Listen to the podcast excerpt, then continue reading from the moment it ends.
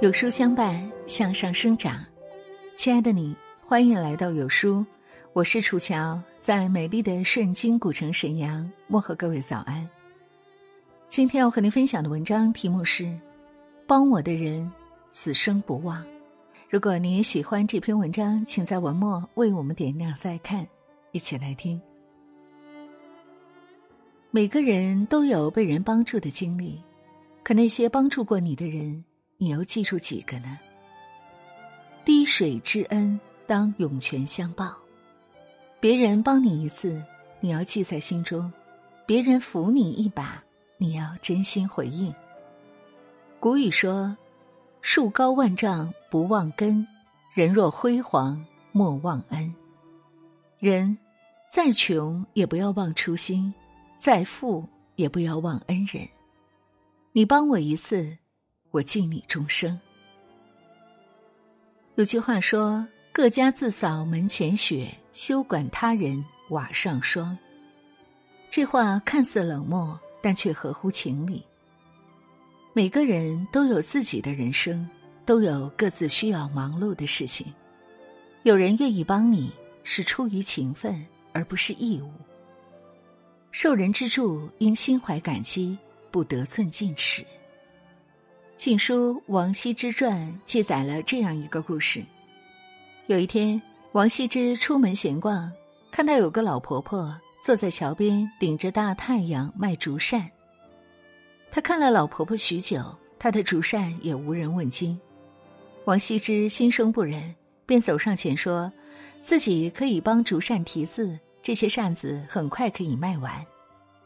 老婆婆将信将疑的答应了。提完字后，王羲之告诉老婆婆：“别人问起时，你就说是王羲之写的，就可以卖更贵的价钱。”说罢，转身离去。果然，老婆婆照着王羲之说的来做，路人蜂拥而至，争相抢购，价格也更高。不一会儿，一堆扇子就卖完了。这老婆婆心中大喜，真想不到这孩子的书法如此被人喜欢。他日，利益熏心的老婆婆又捧来一堆扇子，找到王羲之，让他为这些扇子继续题字。而王羲之看了，笑而不答，转身就离开了，留下老婆婆一脸的无奈茫然。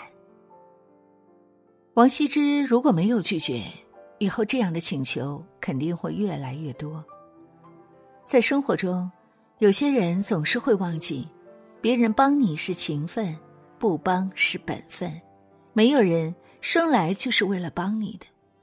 遇到难题，向别人请求帮助，若是得到帮助，要心存感激；若是被拒绝了，也不必心生怨恨。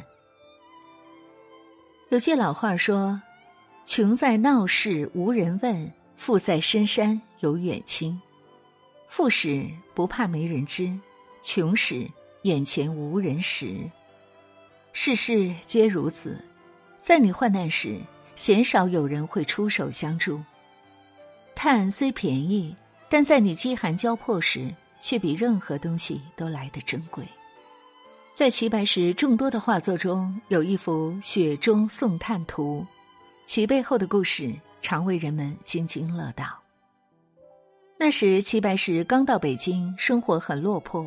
他的画风被人认为太俗，并不被画界所认可，导致他的作品卖不出去。没有收入来源的他，风餐露宿。因为出身普通农民家庭，很多有名人士都不愿与他结交，也不愿意帮助他。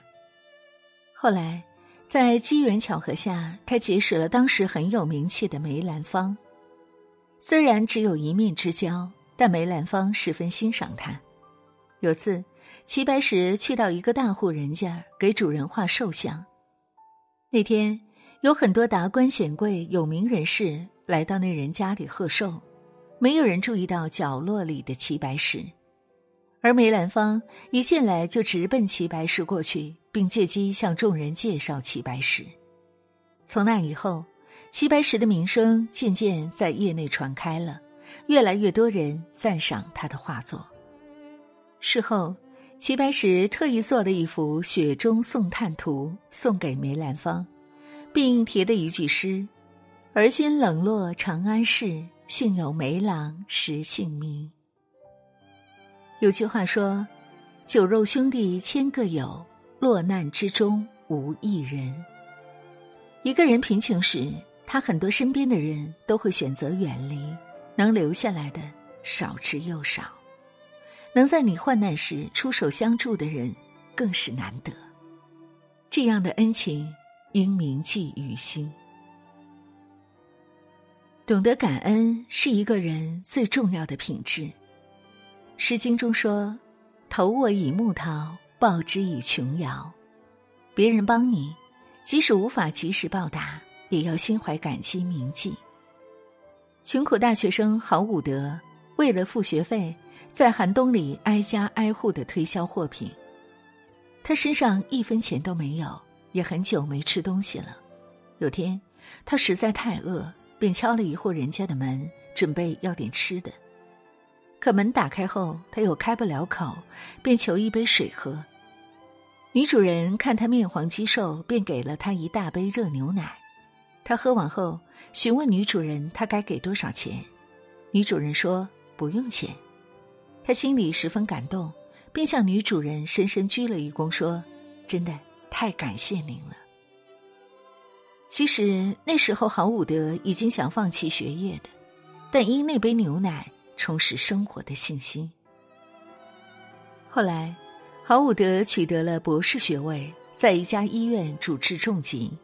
一天，有位很多医生都束手无策的病人转进来他的医院。郝武德见到病人时，发现那人就是当年给他牛奶的那个女主人。为了报答那份恩情，他拼尽全力去救治他，最后治好了那个女主人。在女主人出院时，以为要倾家荡产支付这次的医药费时，却发现账单上写着：“一杯鲜奶已足以付清全部的医药费。”他激动的流下眼泪。他早已忘记当年那杯牛奶，而毫无德却还记得。很多时候，别人帮我们，并不是对我们的义务，而是因为他们的善良或念着彼此的情分。丹尼尔·迪夫说：“我们老是感到缺乏什么东西而不满足，是因为我们对已经得到的东西缺少感激之情。人一辈子，最不能忘的就是别人的恩情，一份恩情。”就该千米奉送，滴水之恩就该涌泉相报。在人生路上，你只有懂得感恩，才能得到更多人的相助。有句谚语说：“小人记仇，君子感恩。”做人就要知恩图报。在我们的人生中，感动是一时的，感恩是一世的。滴水之恩当涌泉相报，受人恩惠应没齿难忘。你帮我一次，我会记你终生。好了，亲爱的伙伴们，这就是今天要和您分享的文章。听过以后，您的感悟又是如何呢？欢迎大家在留言区和我们共同分享，很期待和你的相遇。如果这篇文章打动了你，记得转发哦，更可以在文末为我们点亮再看。在这个碎片化的时代，你有多久没读完一本书了？长按识别文末二维码，关注有书公众号菜单，免费领取五十二本共读好书，每天有主播读书给你来听。非常感谢大家的聆听和守候，我是楚乔，在中国沈阳，祝愿您新的一天一切顺利、健康平安。